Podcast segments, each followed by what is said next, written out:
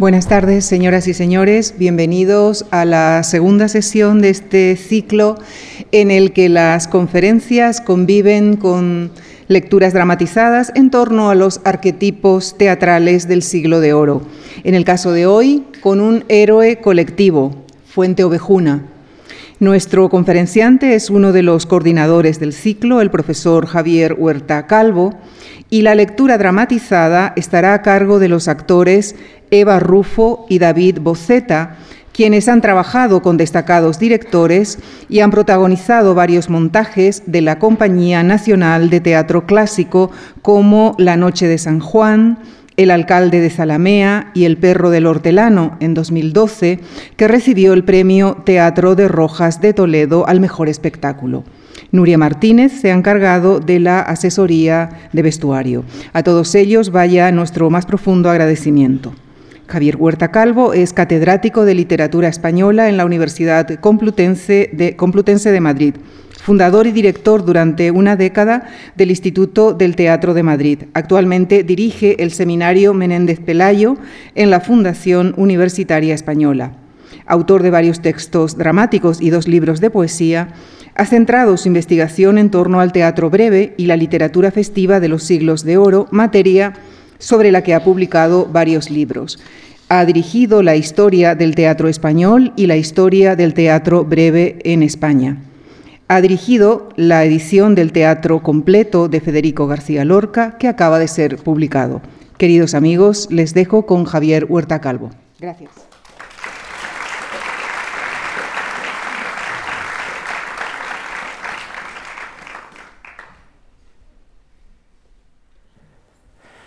Señoras y señores, buenas tardes. Toca hoy hablar de los cuatro tipos, de los cuatro arquetipos teatrales que hemos seleccionado para este ciclo, quizá del más singular, aunque la palabra singular en este caso habría que decir que es el más plural, porque es un arquetipo colectivo. Es el arquetipo que habla de todos, el arquetipo que habla de la sociedad, del pueblo y es también una de las grandes aportaciones de nuestro teatro del siglo de oro a la escena universal. Durante mucho tiempo la crítica ha dicho que los personajes de Fuentovejuna eh, por parte de Lope estaban mal trazados, que estaban algo desdibujados desde el punto de vista psicológico, mm, que no tenían la fuerza que tienen los grandes de otras obras como El castigo sin venganza o La dama boba o Peribáñez y el comendador de Ocaña. En cualquier caso, si, esto es así, yo creo que podría ser algo conscientemente hecho por Lope, que como es su intención la de crear un arquetipo colectivo y no un arquetipo individual, por lo tanto tiene que repartir ese protagonismo entre muchos, como nos dice el propio título de la obra, que no hace referencia a ningún personaje en singular, sino a todo el conjunto. Como no podemos traer aquí a todo el pueblo de Fuenteovejuna para que me acompañe en, eh, este recorrido que vamos a hacer por la obra, eh, hemos escogido a los dos que se tienen como protagonistas máximos de la obra, eh, que son Laurencia y Frondoso. Y tenemos a dos grandes actores, dos grandes intérpretes de la escena actual, que son Eva Rufo y David Boceta, para los que les pido un fuerte aplauso.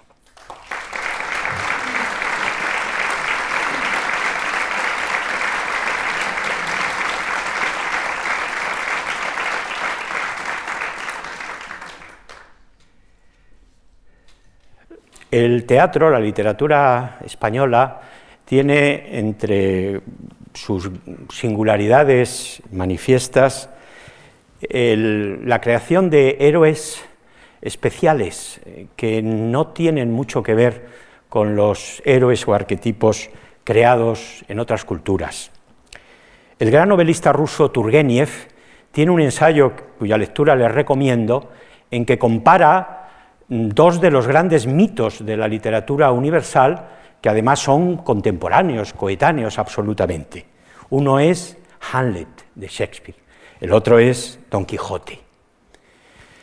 A Hamlet, Turgenev lo define por rasgos que tienen que ver sobre todo por su carácter ensimismado. Es un hombre de análisis, es un hombre, él dice, profundamente egoísta. Está siempre pensando en él y nada más que en él. Y luego tiene como rasgo la incredulidad. Frente a esos rasgos, diríamos el análisis, el egoísmo y la incredulidad, opone Turgeniev a Don Quijote. Don Quijote, según él, es el hombre de acción, pero es el hombre profundamente altruista y es el hombre que tiene un ideal, que tiene una fe. Por lo tanto, es así como mm, Hamlet es un hombre que se mira a sí mismo y en él acaba todo, en cambio, Don Quijote es un ser para los otros. Y yo creo que esto es de destacar cuando entre los tópicos que suelen caracterizar nuestra literatura, había antes libros que nos hablaban, desde el famoso de don Ramón Menéndez Pidal, eh, la literatura española o España o el carácter español en su literatura, cuando se habla de que somos individualistas, pues bien, esto no es así del todo. Aquí tienen ustedes la prueba de que lo dice además un escritor no español, sino ruso como Turgeniev.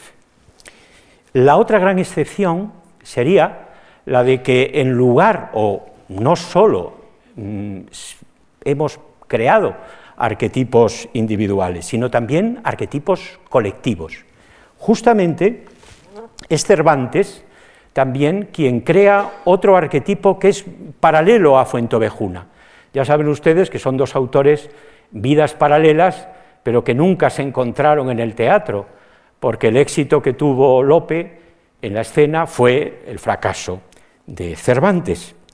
En cambio, la Numancia de Cervantes, esta eh, tragedia que ha sido una de las que dentro de su repertorio le ha pervivido al gran autor del Quijote, eh, yo creo que es bastante paralela y bastante afín a Fuentovejuna.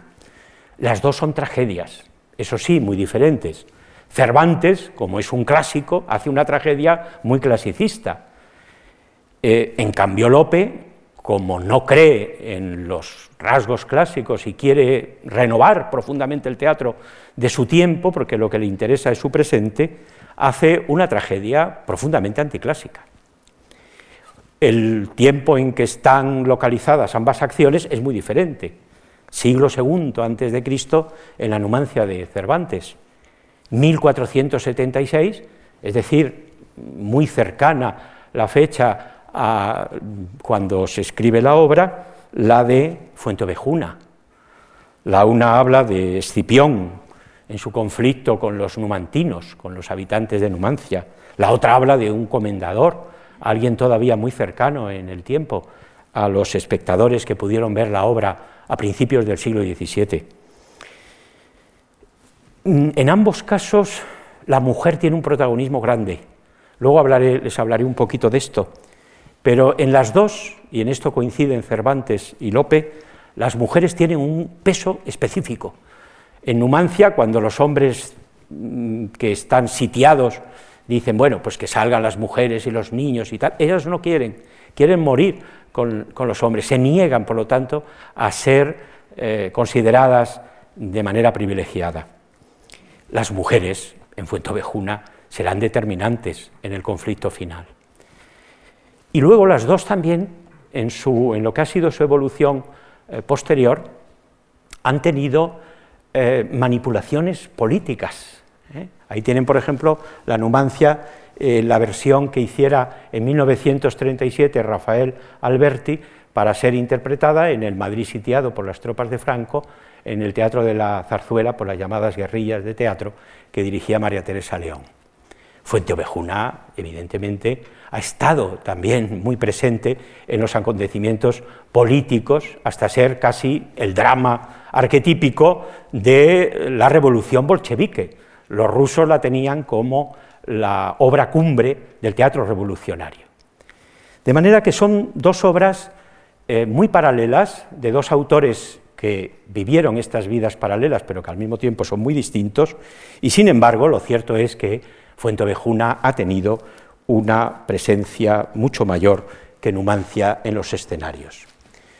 Eh, miren, la obra eh, se publica no se estrena. Ya saben ustedes que en el teatro es más importante la fecha de estreno que la fecha de publicación, porque el teatro está para ser hecho ahí, en la escena, mm, también para ser leído, pero fundamentalmente para lo primero. Y vean ustedes la fecha en que aparece en la docena parte de comedias de Lope, que cuidaba mucho las ediciones de sus obras para que no se las piratearan, y se cumplen justamente 400 años de la publicación de Fuentovejuna, 1619. ¿Cuándo se estrenó? Bueno, poquito antes. Alguien dice 1612, 1614, en fin.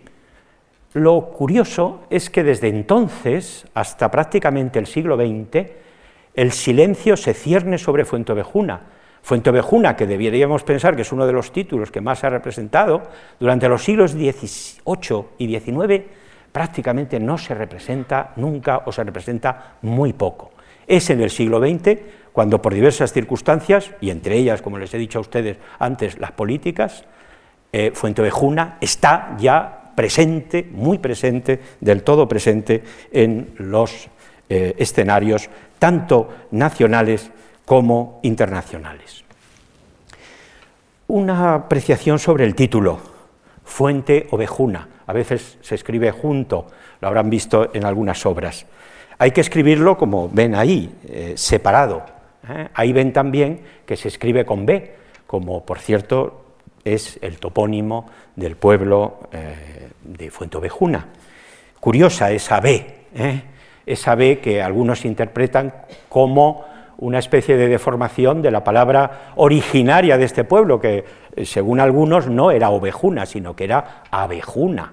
Es decir, no se refería a las ovejas, sino que se refería a las abejas. Hay toda una historia eh, curiosa sobre el, el lugar de Fuentovejuna, ¿verdad? considerado ya en la época romana, se le llamaba la fons melaria, es decir, la fuente de la miel. ¿no? El caso es que lo que luego ha predominado, y verán que Lope, luego lo escucharemos, Lope juega con el término, eh, lo que ha prevalecido es el término Fuentovejuna. Verán ustedes ahí también, en la parte de allá, eh, donde dice, hablan en ella las personas siguientes. Esto es lo que en, técnicamente la gente del teatro habla el dramatis personae. Los personajes. ¿eh? En el siglo de oro se habla mucho de personas, porque ya saben ustedes que personas lo que significa es máscaras, todos somos máscaras. ¿no? Hay tres grupos, se lo digo rápidamente. ¿no? Por un lado está la realeza, aparecen los reyes católicos, que tienen un gran, un gran protagonismo en nuestro teatro del siglo de oro. En segundo lugar, la nobleza, una nobleza en general levantisca, enfrentada a esa realeza en la que aparece el maestre, aparece don Manrique y sobre todo el comendador, Fernán Gómez. Y luego los protagonistas, los grandes protagonistas de la historia, que serán los villanos, los labradores, y que tienen distintos nombres. La acción de la obra es trepidante, quizás sea la de mayor movimiento, la de ritmo más vertiginoso de toda la producción dramática de Lope, no cabe duda. Lope anticipa el cine, el teatro de Lope es profundamente cinematográfico, de ahí que a Cervantes le, sacara de quicio, porque él quería un teatro mucho más estático, mucho más adecuado a los rasgos clásicos. Las acciones de la obra pasan en espacios abiertos y en espacios cerrados, en salas de palacios, el castillo del comendador, el lugar, el lugar palaciego de los reyes católicos, eh, las casas eh, de Fuentovejuna, las plazas, los alrededores, en fin, es de un movimiento eh, realmente extremado. ¿no? Lope en esto es de una modernidad realmente apabullante. La presencia enseguida, ya desde que casi aparece la obra y se nos da, no voy a entrarles a ustedes en los motivos históricos, en los motivos de la historia en la que se basa Lope, pero aparece un comendador eh, mujeriego, que es un tipo muy común en el teatro del siglo de oro, una especie de don Juan, tipo al que, eh, sobre el cual disertará el próximo día el profesor Romero Ferrer, con la diferencia de que don Juan ya saben, ya saben ustedes que no hace ascos entre mm, los distintos tipos de mujeres, es decir, igual le da a engañar a la mujer noble que a la mujer villana. En cambio, los comendadores no, los comendadores solo se burlan de las mujeres que están socialmente por debajo de ellos, es decir, en este caso de las villanas y de las eh, labradoras. ¿Cuántas mozas en la villa del comendador fiadas andan ya descalabradas? Se nos dice para ponernos en guardia sobre lo que va a ocurrir. Y enseguida aparecen dos de las villanas de Fuentovejuna. Una es eh, Pascuala y otra es Laurencia. En el pasaje que vamos a ver, eh, van a ver ustedes cómo Laurencia, que es la que lleva la voz cantante, la que vemos que es la mujer que se va a oponer a toda pretensión del comendador, eh, nos habla de su orgullo de mujer honrada, eh, nos habla de, hace todo un canto a lo que podríamos llamar la vida campesina, una suerte de alabanza de aldea. Recuerden ustedes el tópico famoso de menosprecio de corte y alabanza de aldea. En el pasaje que vamos a escuchar eh, oirán ustedes muchos nombres de alimentos, algunos ya eh, hemos perdido un poco la, memoria de, ellos, pero otros los identificarán enseguida. En fin, eh, vamos a escuchar a, a Laurencia en este primer parlamento con Pascuala.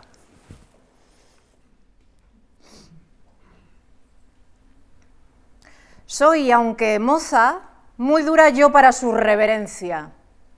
Par diez, más precio poner Pascuala de madrugada un pedazo de lunada al fuego para comer con tanto zalacatón de una rosca que yo amaso y hurtar a mi madre un vaso del, del pegado cangilón y más precio al mediodía ver la vaca entre las coles haciendo mil caracoles con espumosa armonía y concertar, si el camino me ha llegado a causar pena, casar una berenjena con otro tanto tocino, y después un pasatarde, mientras la cena se aliña de una cuerda de mi viña que Dios de pedrisco guarde, y cenar un salpicón con su aceite y su pimienta, e irme a la cama contenta.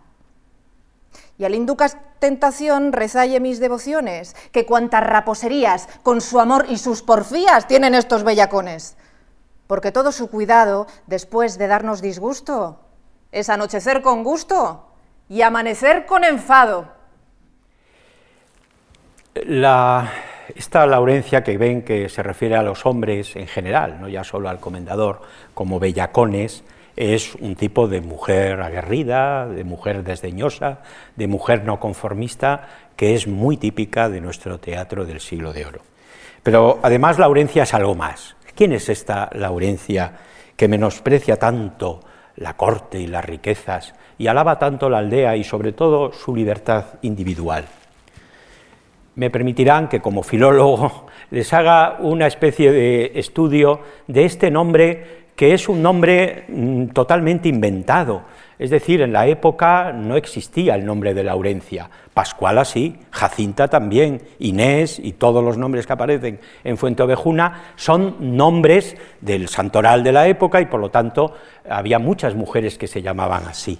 En cambio, Laurencia no, el equivalente, el más parecido sería Lorenza, pero a Lope no se le ocurre, naturalmente, llamar a la que va a ser la gran heroína de su obra no se le ocurre llamarla Lorenza, porque Lorenza es un nombre absolutamente de villana, es un nombre poco prestigiado. Ustedes recordarán, ¿verdad?, el personaje de Aldonza Lorenzo, hija de Lorenzo Corchuelo, que aparece en el Quijote y a la cual, naturalmente, Don Quijote tiene que cambiar de nombre, porque con ese nombre no va a ninguna parte con ella, evidentemente, y le pone Dulcinea dulcifica el nombre porque el nombre de Lorenzo y Lorenza se aplica a villanos y villanas y por lo tanto eh, se corresponde más con las situaciones cómicas de entremeses, de bailes y otros géneros menores que realmente con lo que va a ser una tragedia.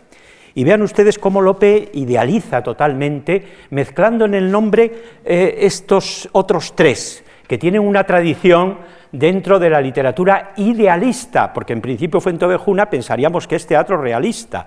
Bueno, pues ahí tienen, el primero es Laurel, Laurel, la planta que siempre está verde, la planta que siempre está verde, que tiene unas significaciones, como todos ustedes bien saben, muy literarias, es el lauro, el premio eh, que se concedía a los poetas.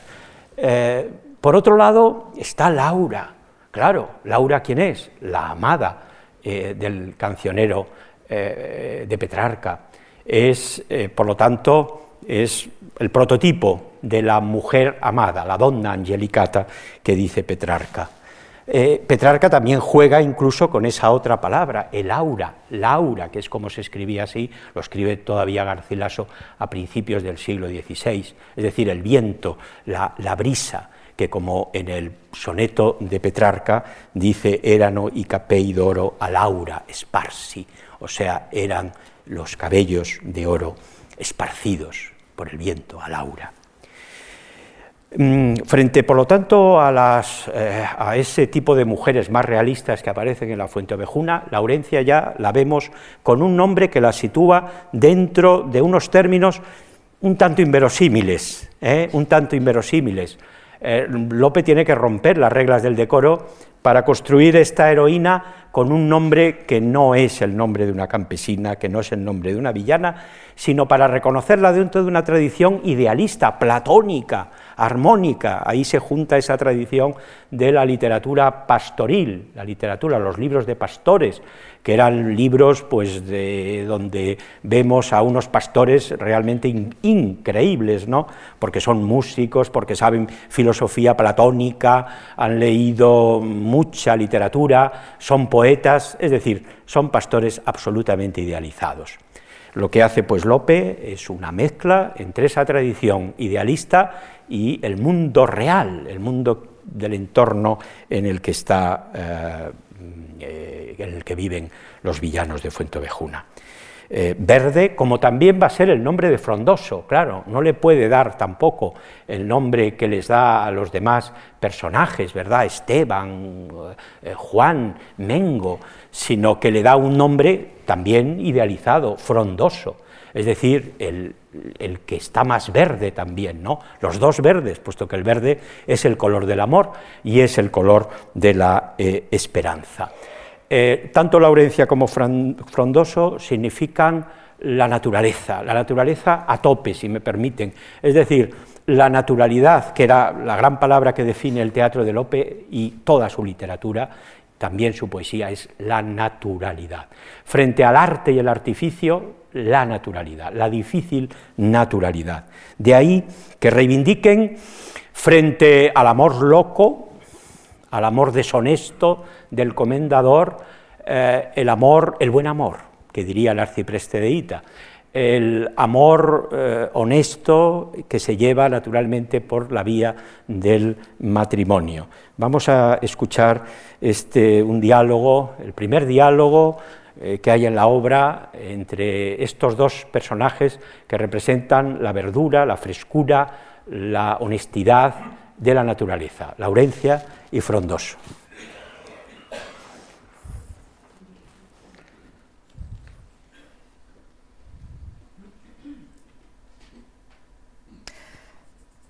A medio torcer los paños, quise atrevido frondoso, para no dar que decir desviarme del arroyo. Decir a tus demasías que murmura el pueblo todo, que me miras y te miro y todos nos traen sobre ojo, y como tú eres zagal de los que huellan, brioso, y excediendo a los demás vistes bizarro y costoso, en todo el lugar no hay moza o mozo en el prado soto que no se afirme diciendo que ya para en uno somos, y esperan todos el día de nuestra boda gozosos. Y mejor sus trojes vean de rubio trigo en agosto, atestadas y colmadas, y sus tinajas de, de mosto, que tal imaginación me ha llegado a dar enojo. Ni me desvela ni aflige, ni en ella cuidado pongo. Tal me tienen tus desdenes, bella Laurencia, que tomo en el peligro de verte la vida cuando te oigo. Si sabes que es mi intención el desear ser tu esposo, mal premio das a mi fe. Es que yo no sé dar otro. Posible es que no te duelas de verme tan cuidadoso y que imaginando en ti ni bebo, duermo ni como. Posible es tanto rigor en ese angélico rostro. Viven los cielos que rabio. Pues salúdate, frondoso. Ya te pido yo salud. Y que ambos, como palomos, estemos juntos los picos, con arrullos sonorosos después de darnos la iglesia. Dilo a, mi tío Juan Rojo que aunque no te quiero bien, ya tengo algunos asomos. Ay de mí, el Señor es este. Tirando viene algún corzo. Escóndete en esas ¿Y ramas. con qué celos me escondo?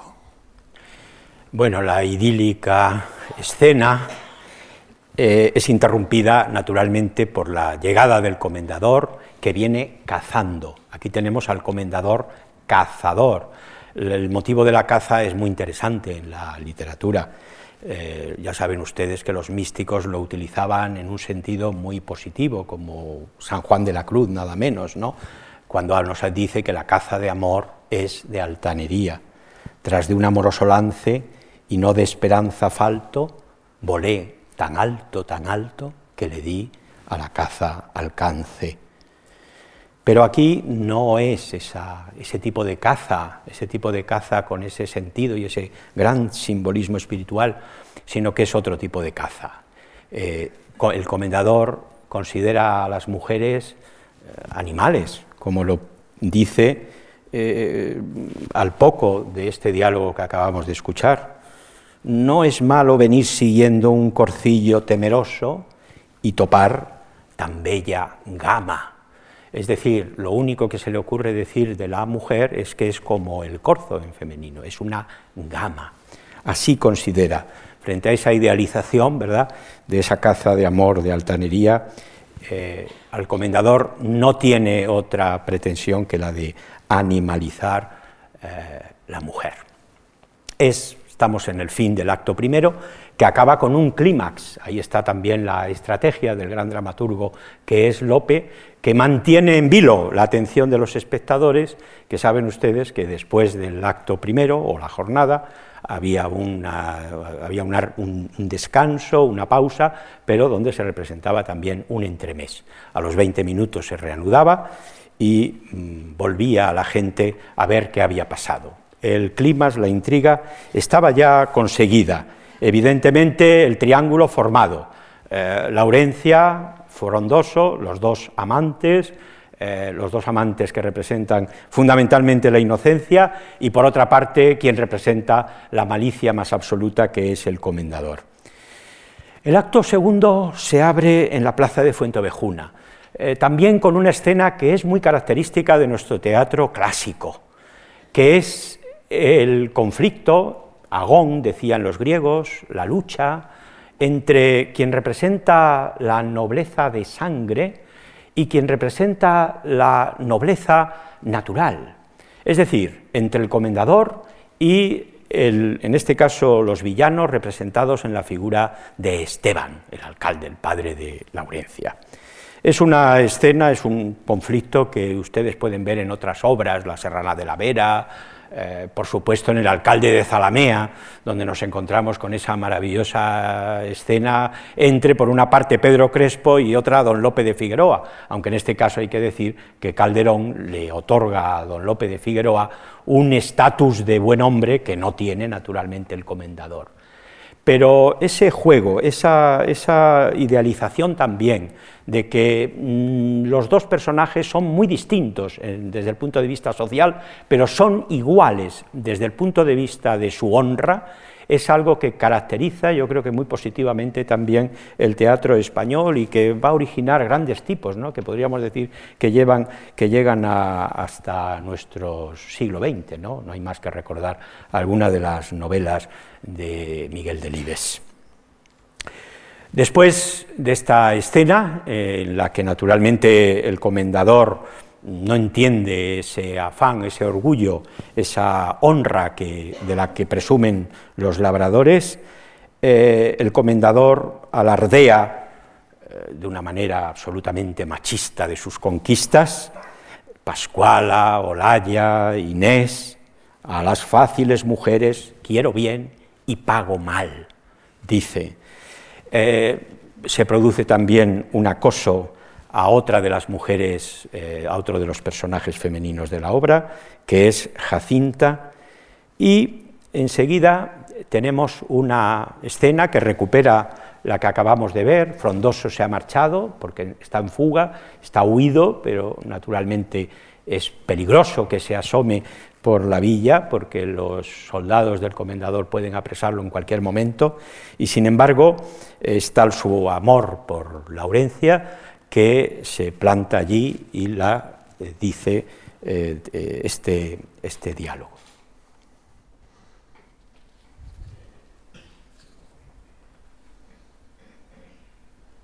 ¿Cómo así a venir te atreves sin temer tu daño? Ha sido dar testimonio cumplido de la afición que me debes.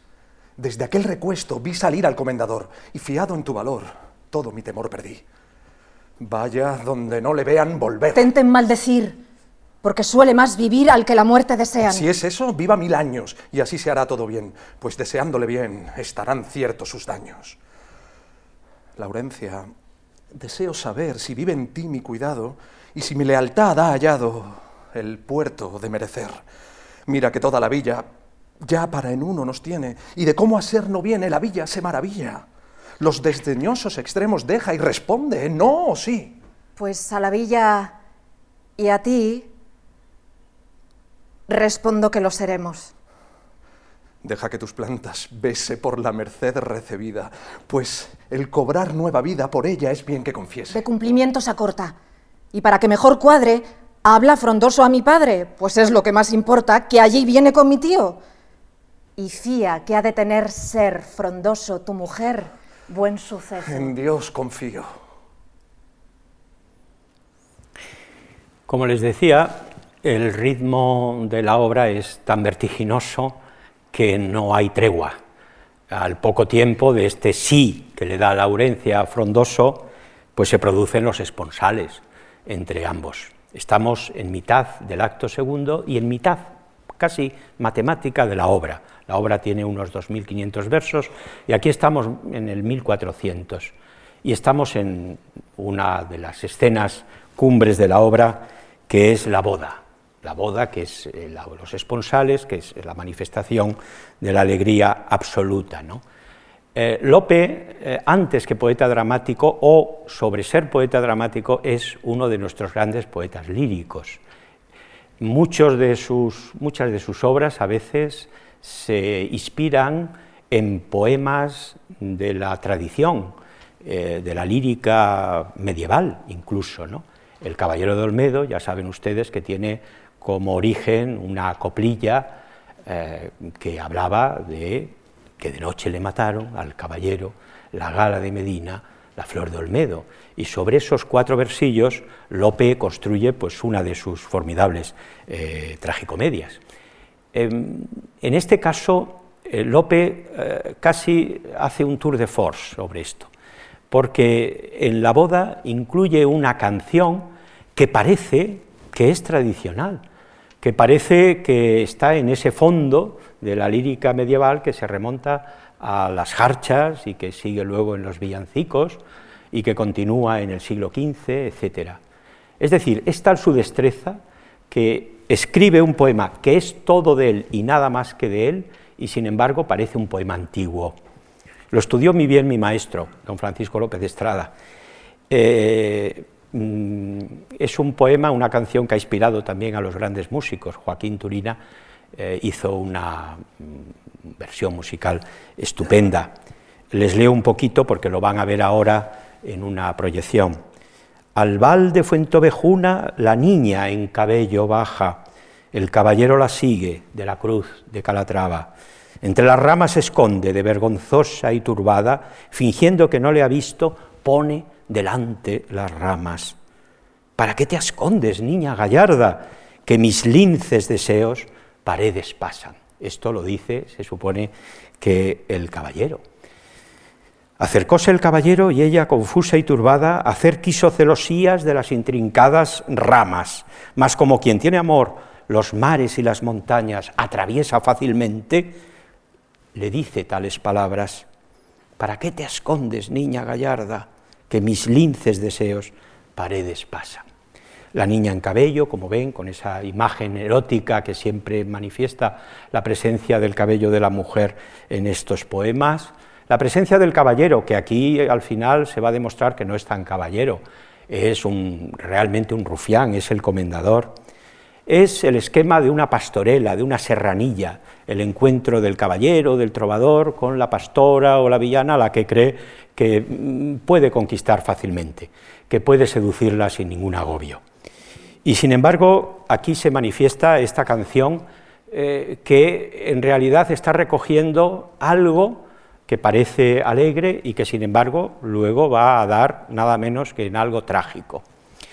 En 1947 eh, se hace una película sobre Fuentovejuna, eh, una película que protagonizan grandes de nuestro cine y de nuestro teatro, eh, un jovencísimo Fernando Rey, una no menos joven Amparo Ribelles, un también muy joven Tony Leblanc y un Manuel Luna, que es un personaje que eh, si han visto cine de esos años, pues siempre hace el malo, ¿eh? es inevitable, hace siempre el malo, ¿no? y en este caso hace el comendador. Le, vamos a ver esta escena en esta película, de la que luego les hablaré también un poquito, eh, porque me parece que está muy bien recogido ese ambiente en la plaza de Fuentovejuna, en este caso se simula además con una boda burlesca. Verán a Tony Leblanc vestido de, niña, la niña en cabello baja, ¿no? Eh, pero me parece que es muy demostrativa y da toda esa musicalidad y esa fuerza alegre que tiene este momento álgido de la obra que se sitúa, como les decía antes, en el justo medio del drama.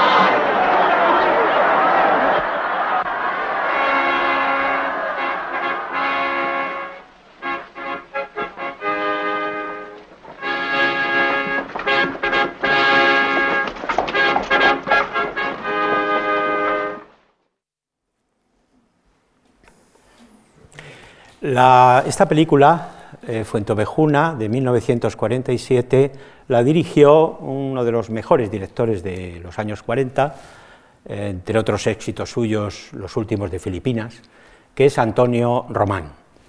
Eh, lo curioso es que Antonio Román había sido quien sucedió a Federico García Lorca al frente del Teatro Universitario La Barraca, cuando en 1935, por diversas circunstancias, pues Lorca dejó la, barraca. Y fue eh, Antonio Román quien eh, tomó el, relevo eh, y no, realmente no llegó a, a, programar ninguna obra nueva sobre el repertorio que ya había establecido Lorca, sino que siguió el suyo.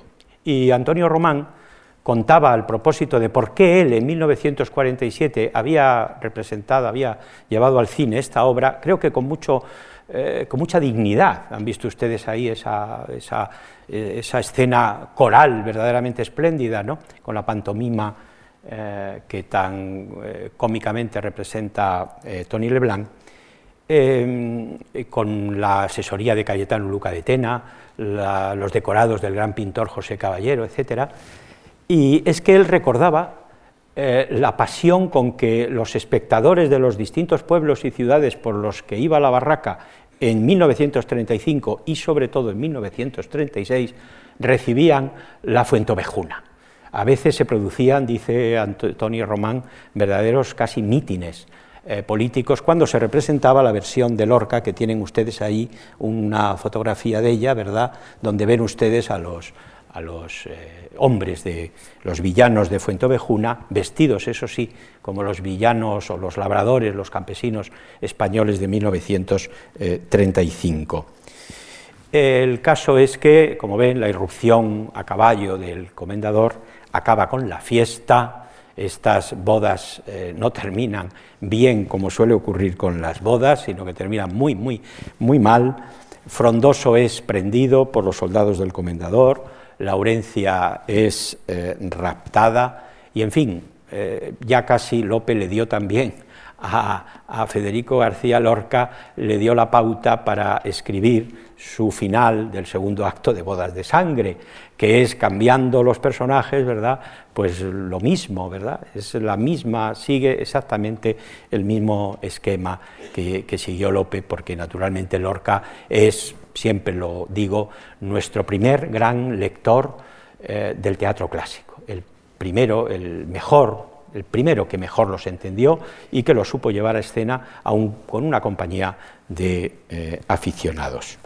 Y en este doble climas, pues termina eh, la obra y comienza el acto tercero. El acto tercero es el de la apoteosis coral, allí donde se formula mejor este arquetipo de héroe colectivo que es Fuentovejuna. Eh, esa escena de la representación, de la puesta en escena de Lorca, como ven, tienen ahí a los hombres discutiendo muy, de manera muy pusilánime, no se atreven, son cobardicas, tienen mucho miedo a las consecuencias que pueden tener eh, sus protestas ante el comendador. Eh, y ese concejo pues, tiene su momento climático en la irrupción de Laurencia, que llega, y también es muy importante aquí el pelo otra vez, llega desmelenada, llega con el cabello revuelto naturalmente, ¿no? viene del castillo del comendador de haber sido ultrajada. El padre entonces la ve, se queda sin palabras, hija mía, le dice, y ella no acepta esta conmiseración, esta ternura del padre y le dice clarísimamente, no me nombres tu hija. Esteban le dice, ¿por qué mis ojos? ¿Por qué? Por muchas razones. Y sean las principales, porque dejas que me roben tiranos sin que me vengues, traidores sin que me cobres aún no era yo de frondoso, para que digas que tome como marido venganza, que aquí por tu cuenta corre, que en tanto que de las bodas no haya llegado la noche del padre y no del marido, la obligación presupone, que en tanto que no te entregan una joya, aunque la compre, no ha de correr por mi cuenta las guardas ni los ladrones. Llevóme de vuestros ojos a su casa Fernán Gómez. La oveja al lobo dejáis como cobardes pastores. Qué dagas no vi en mi pecho, qué desatinos enormes, qué palabras, qué amenazas y qué delitos atroces por rendir mi castidad a sus apetitos torpes. Mis cabellos no lo dicen. ¿No se ven aquí los golpes de la sangre y las señales? ¿Vosotros sois hombres nobles? ¿Vosotros, padres y deudos? ¿Vosotros, que no se os rompen las entrañas de dolor de verme en tantos dolores? Ovejas sois. Bien lo dice de Fuente Ovejuna el nombre. Dadme unas armas a mí, pues sois piedras, pues sois bronces, pues sois jaspes, pues sois tigres. Tigres no, porque feroces siguen quien roba a sus hijos, matando a los cazadores antes que entren por el mar y por sus ondas se arrojen. Liebres, cobardes, nacisteis. Bárbaros sois, no españoles. Gallinas. Vuestras mujeres sufrís que otros hombres gocen. Poneos ruecas en la cinta. ¿Para qué os teñís estoques? Vive Dios que he de trazar que son las mujeres cobren la honra de estos tiranos, la sangre de estos traidores, y que os han de tirar piedras, hilanderas, maricones, amujerados, cobardes y que mañana os adorden nuestras tocas y basquiñas, solimanes y colores Afrondoso quiere ya, sin sentencia, sin pregones, colgar el comendador de la almena de una torre. De todos hará lo mismo. Y yo me huelgo. Medio hombres. Porque quede sin mujeres esta villa honrada y torne aquel siglo de Amazonas. Eterno espanto del orbe Eh, formidable parlamento, este que esperamos siempre que vamos a ver Fuente Ovejuna, lo, esperamos eh, como agua de mayo, porque realmente eh, la actriz tiene que allí dar, como se suele decir, el do de pecho, como lo ha hecho ahora Eva, y producirnos ese escalofrío que tiene el hecho de la mujer víctima de esta crueldad, hoy la llamamos violencia de género, del comendador, vean ustedes las palabras que utiliza, como ella misma emplea muchas imágenes de animales para referir su tragedia, liebres, eh, gallinas, ovejas, habla del lobo, de tigres. Es un parlamento donde no sobra palabra. Y sin embargo, algunos de nuestros dramaturgos, versionistas, directores de escena no se atreven y censuran este pasaje. En 1944 la montó en el Teatro Español Cayetano Luca de Tena, con una versión eh, escrita por uno de los grandes hombres de la falange, que era Ernesto Jiménez Caballero, que sin embargo no era timorato en las cuestiones de sexo y mantuvo como han oído ustedes, donde solamente hay una palabra que, bueno, chirría un poco, diríamos, pero fíjense ustedes, 1619. Bueno, pues en 1944 a algunos oídos les chirriaba la palabra maricones. Y el censor clerical le, le forzó a Jiménez Caballero a eliminar esta palabra y el pobre Jiménez Caballero no se le ocurrió otra cosa que para mantener la rima y no desgraciar el verso, sustituirla por una palabra realmente poco afortunada. Cuando dice, como acaban de oír, eh, mm, dice hilanderas, maricones, pues Jiménez Caballero la sustituyó hilanderas maritornes. ¿eh? Bueno, ya me, ya me, contarán ustedes, eh, maritornes la, la, la, la, asturiana, ¿verdad?, que aparece en el, en uno de los episodios más cómicos del Quijote que, hace aquí la pobre Maritornes. Y sin embargo, pues bueno, la, la cuestión era censurar. Pero a mí eso, bien, estábamos en los años 40, pero mm, si me permiten, me parece casi más grave que hoy, hoy, en el siglo XXI, en 2019, haya versionistas que censuren esta palabra y que no la dejen escuchar. En este caso, por otros, entonces era la, otro tipo de corrección política, ¿verdad? Pero que se haya eliminado en recientes versiones eh, esta palabra, que yo no veo en ella ningún tipo de homofobia, en absoluto, ¿verdad? Lorca la mantuvo en su versión de Fuentovejuna.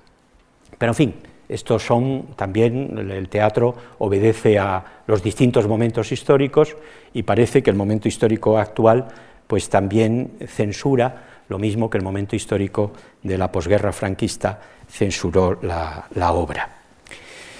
Eh, han visto ustedes como al final, en este levantamiento que hace Laurencia, la pobre Laurencia, ella va subiendo de tono e incluso ya desborda los límites de lo que es su, propio, de su propia figura, aunque ya hemos dicho que el nombre la concede un estatuto que no tienen el resto de sus amigas de Fuentovejuna, ¿no? que se llaman de una manera real. Ella no, ella es Laurencia y por lo tanto se puede permitir esta cita al siglo de, de las Amazonas. ¿no? Ella se considera una nueva amazona, se necesita una mujer realmente fuerte, ¿verdad? Y por lo tanto a López no le, no le importa romper el decorum, ¿verdad? Que el personaje no hable como villana, sino que hable como si fuese una mujer realmente culta. ¿no? Ahí tenemos ese tipo de mujer fuerte que es una de las constantes de nuestro teatro del siglo de oro, que en eso tampoco tiene por qué recibir lecciones ni del teatro inglés ni del teatro francés de su tiempo. El teatro de Shakespeare es un teatro grande, pero donde las figuras femeninas son, si me permiten, muchísimo menos importantes que las figuras masculinas. Todos recordamos, sí, a Desdémona, pero es al final es Otelo el protagonista de la obra. Lo mismo en Macbeth, Hamlet, que decir, ya lo hemos dicho antes, el rey Lear, etc. Si nos vamos a Molière, pues verán que eh, cuando sale la mujer en Molière es para ridiculizarla, ¿no? las preciosas ridículas, las mujeres sabias, etc. ¿no? En cambio, nuestros dramaturgos del siglo de oro, tanto Lope como Tirso y Calderón, tienen de la mujer un altísimo concepto. Las mujeres que aparecen en las comedias y los dramas de nuestros autores del siglo de oro eh, se liberan antes de que llegue realmente la época de la liberación de la mujer y tenemos ahí tipos extraordinarios, tanto en clave cómica como la Finea de la Dama Boba o la Ángela de la Dama Duende, que fíjense ustedes, ¿no? una, una mujer a la que sus hermanos pretenden imponer un luto eh, casi perpetuo y que sin embargo ella pues sabe, sabe romper, eh, o bien pues la Julia de la devoción de la cruz, una obra también increíble, ¿verdad?, de mujer que se opone a las pretensiones del padre, o la Casandra del castigo sin venganza, o la Mencía del médico de su honra de Calderón, por no hablar de las tantas y tantas mujeres heroínas que aparecen en el teatro de Tirso. En fin, que en esto Lope demuestra además un gran conocimiento de la mujer. Bueno, ¿qué les voy a decir yo de Lope y las mujeres, verdad? Habría que hacer, y en la lista no pararía, desde Elena Osorio, eh, Marta de Nevares, Juana Guardo, Micaela de Luján, etcétera. Eh, a las que por cierto también idealizaba en sus poemas, poniéndoles nombres pastoriles, amarilis, etcétera, pero eh, un gran conocedor de la mujer y alguien que las admiraba, como aquí han podido ver, por encima incluso de los hombres y que eh, las pone en el teatro para decir auténticos manifiestos de libertad y de protesta como el que acabamos de escuchar. Ramón Gómez de la Serna, en su, una biografía que es muy entretenida, como todo lo que escribe Ramón, eh, a mí me interesa mucho ese acercamiento que no es filológico, a mis colegas a veces todo eso no les gusta, pero a mí a veces prefiero la frescura de esas aproximaciones, diríamos, eh, espontáneas, ¿verdad?, de grandes creadores de nuestra literatura. Eh, dice una frase en su biografía de Lope que a mí me, me gusta mucho sobre Lope no vivió más que para la mujer, cuyo perfume rastreaba en la noche, que si no tiene ese aroma, no es noche, sino abismo. en fin, estamos en la, ceremonia de la, crueldad, ¿eh? la, crueldad tremenda eh, en que vamos a ver bueno, la violación, el secuestro, eh, el linchamiento del comendador. Esta es una escena que casi siempre se representa igual con estas picas, estas eh, horcas.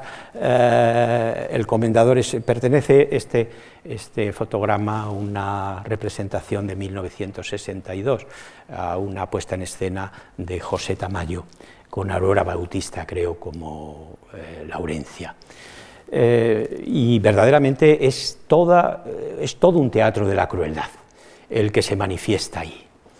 Eh, y es realmente eh, tremendo, es tremendo. Esa ceremonia de la crueldad, en la que ahora entraré un poquito, eh, tiene un momento, un paréntesis, donde vuelve a aparecer el amor. El amor, que al final todo lo puede, pues antes realmente de que veamos la escena más terrible de la obra, con la tortura, el tormento del que son objeto los villanos de Fuentevejuna, eh, sitúa aquí Lope un soneto. El soneto está bien en los que aguardan, dice él en el arte nuevo de hacer comedias. Y aquí, en medio de esta acción que nos está llevando al, paroxismo, que no sabemos dónde va a acabar, que es una revolución en toda regla y que debió asustar mucho a los espectadores que la debieron ver, pues en el Corral del Príncipe seguramente o en el Corral de la Cruz en, hacia 1614, aquí introduce un soneto donde Laurencia, eh, ya un tanto tranquilizada después de la arenga, que hizo a los hombres nos habla de amor.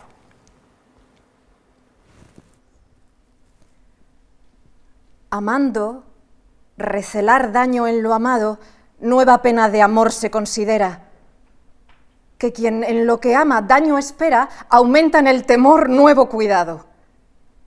El firme pensamiento desvelado, si le aflige el temor, fácil se altera, que no es a firme fe Pena ligera ver llevar el temor el bien robado.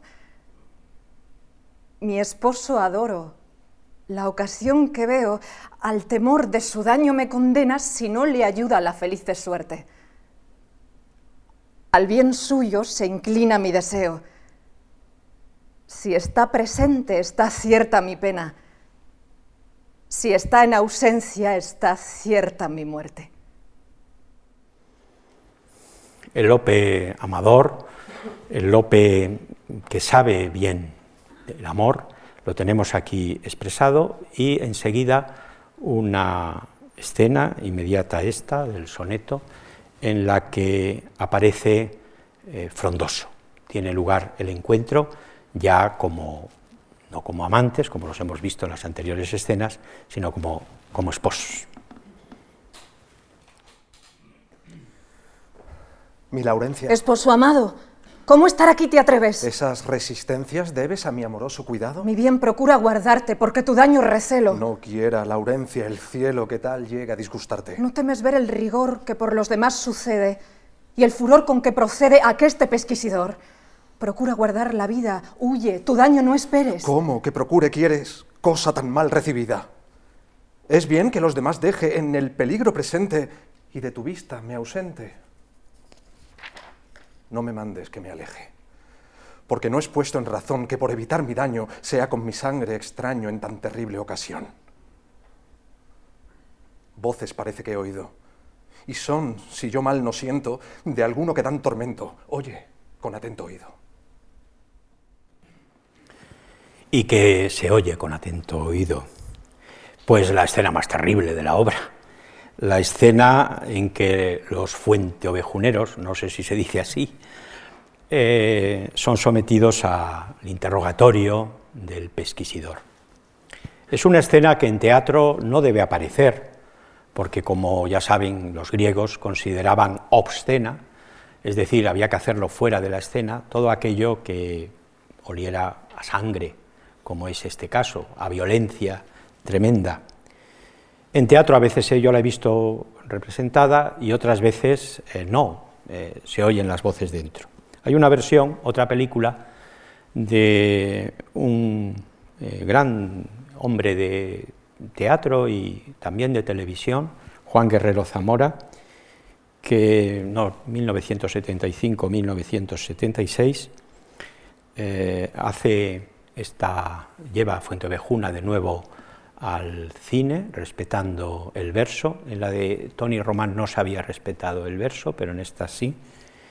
Y bueno, me parece interesante que la podamos ver aquí ahora, unos dos minutos que dura la tortura.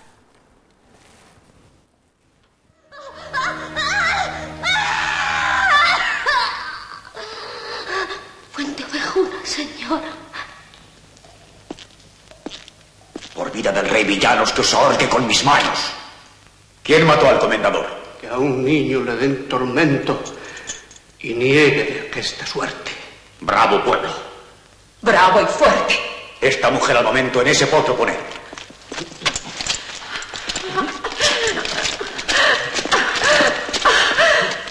Que el niño se vaya luego.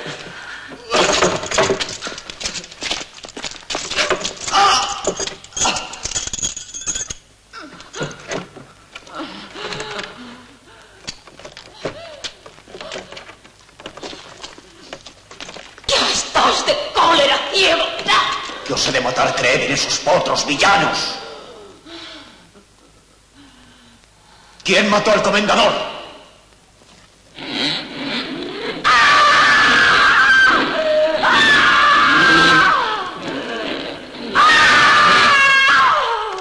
Puente Ovejuna, señor. Dale. ¡Soltadme las manos! Laurencia niega, frondoso. Niegan, niños. ¿Qué te espantas? Ay,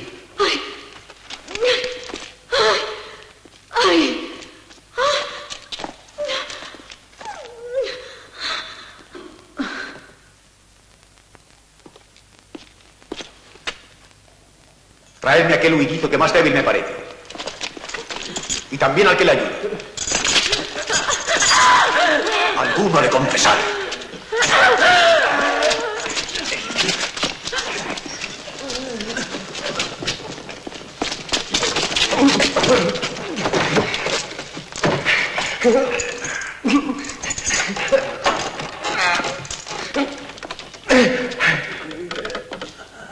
Comienza a apretar.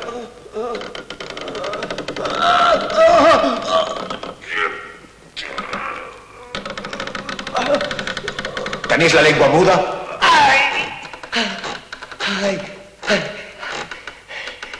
¿Quién mató villano al señor comendador? Ay, yo lo diré. Afloja un poco la mano. ¿Quién lo mató? Señor, fue... Fuente Ovejunica. Hay tan gran bellaquería. Del dolor se están burlando. En quien estaba esperando niega con mayor porfía. Dejadlos, que estoy cansado. Y no cabe duda alguna de que no existe tormento que rompa su juramento de callar. Todos a una.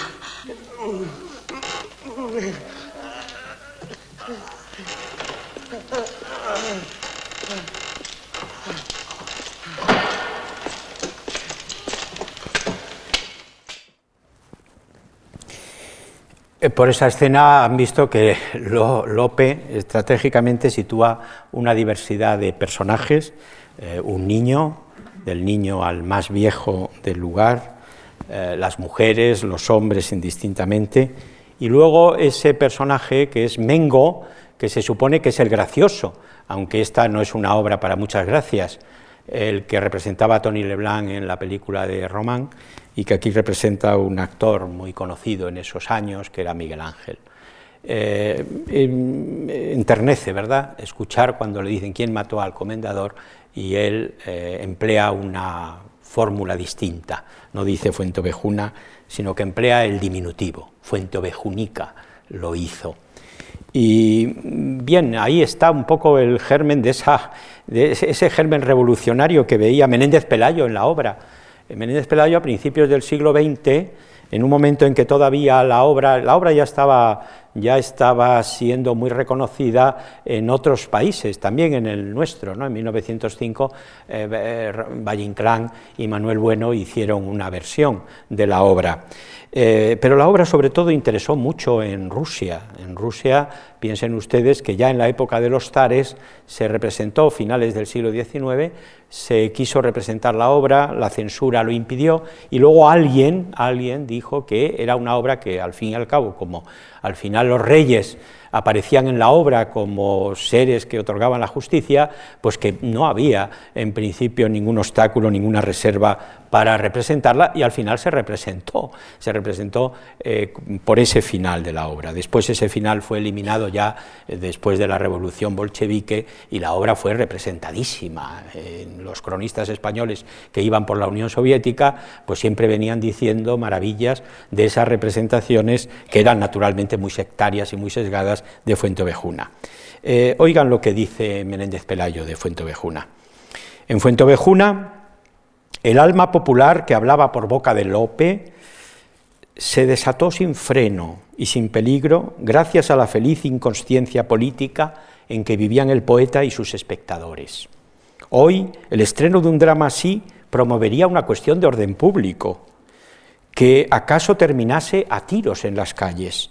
Tal es el brío, la pujanza, el arranque revolucionario que tiene, enteramente inofensivo en Lope, pero que transportado a otro lugar y tiempo explica el entusiasmo, el entusiasmo de los radicales de Rusia. Se pinta y se representa con los más vivos colores la orgía de la venganza popular, una furiosa, saturnal demagógica. Esta es la impresión, la, como ven ustedes, de Menéndez Pelayo, su lectura de la, de la obra, de esta, eh, de esta, verdadera ceremonia de la crueldad en la que, como ven, no ha faltado acción ominosa, el rapto, la violación, el prendimiento, la rebelión, el linchamiento, la venganza, la tortura, demasiado horrible todo, para que Lope la terminara aquí, como la terminaban en general los rusos, eh, que no consentían naturalmente en que luego aparecieran los reyes para mm, devolver eh, el agua a, su cauce. Eh, se hace necesaria ya no solo la presencia de los reyes, sino también la presencia del amor. esta eso ya uno de los últimos diálogos que sostienen Frondoso eh, y Laurencia cuando ya mm, ha pasado lo peor y ellos pueden reivindicar eh, su, el gran sentimiento, el gran sentido de amor que, que se tienen. Salen Frondoso y Laurencia. Justo es que honores le den. Pero decidme, mi amor, ¿quién mató al comendador? Fuente Ovejuna, mi bien. ¿Quién le mató? ¿Dasme espanto? Pues Fuente Ovejuna fue. ¿Y yo? ¿Con qué te maté? ¿Con qué? Con quererte tanto.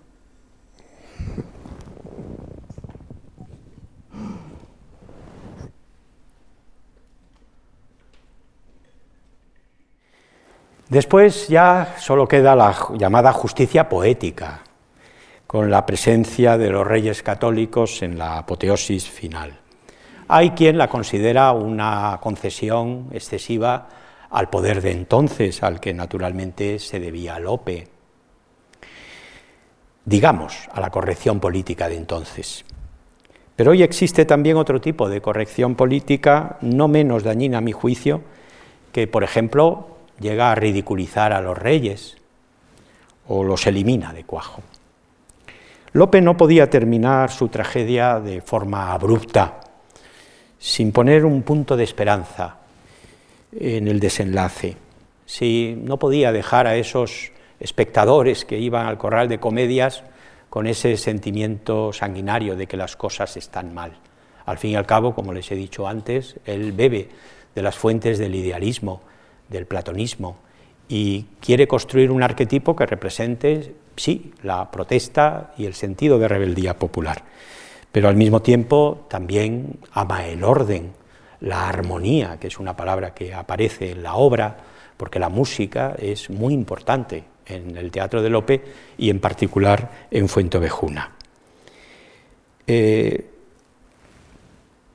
es muy parecido, creo, el planteamiento que hace Lope, si me permiten la distancia, al que hará años después otro de nuestros grandes trágicos o tragediógrafos, que es Antonio Buero Vallejo, cuyas tragedias siempre, como decía él, acababan con una ventana abierta. Él no creía que la tragedia tuviera que acabar en el huiclo sartriano, en la puerta cerrada, en la desesperanza, en el nihilismo, sino que dejaba siempre esa ventana abierta a los espectadores que entonces veían sus tragedias. Tragedias sí, pero con esperanza. La esperanza se traduce también aquí, en el caso de Lope, sobre todo y ante todo en el amor. Omnia vincit amor. Todo lo puede el amor. Lope incluso concibe la escritura y por supuesto la escritura dramática como un acto amoroso, como un acto de plenitud amoroso. Hay una, ya saben ustedes que en los últimos años de un dramaturgo del siglo XVII no eran fáciles, aunque Lope llegó a plena senectud con unas energías tremendas, fíjense ustedes, escribe cuatro años antes de morir esa maravilla que es el castigo sin venganza. Al parecer, el haber visto la vida sueño de un jovencito que se llamaba Pedro Calderón de la Barca, le había él eh, excitado para decir, esto también lo puede Lope. Y escribe a su protector, el duque de Sesa. Son cartas que tienen algo de ternura, algo de patetismo. Al escritor le faltan los dineros, está achacoso de la vista y le cuesta escribir, pero le tiene que robar horas al sueño para seguir escribiendo, para seguir amando. Y me emociona eh, escuchar estas palabras. Eh, vamos a pedir a Frondoso que se ponga en la piel de Lope de Vega, que no le será muy difícil, y que nos diga este pasaje de la carta de Lope de Vega a su protector, el duque de Sesa. Amanecí tal de los ojos que hasta ahora no he podido tomar la pluma. Desvelos son de lo que he escrito estos días, hurtando tiempo al sueño y aun al sustento por pagar algo de mis deudillas. Que como todo se remite a la pluma, no puede la tinta tanto, que se echan ella y el papel como la hembra y el varón. El papel se tiende y la pluma lo trabaja, como la forma y la materia, que todo es uno. Como la forma y la materia, que todo es uno como esta fuentovejuna de su invención portentosa, en la que el pueblo, movido por la honra, pero también movido por el amor, por encima de los individualismos, tiene la primera y la última palabra. Muchas gracias.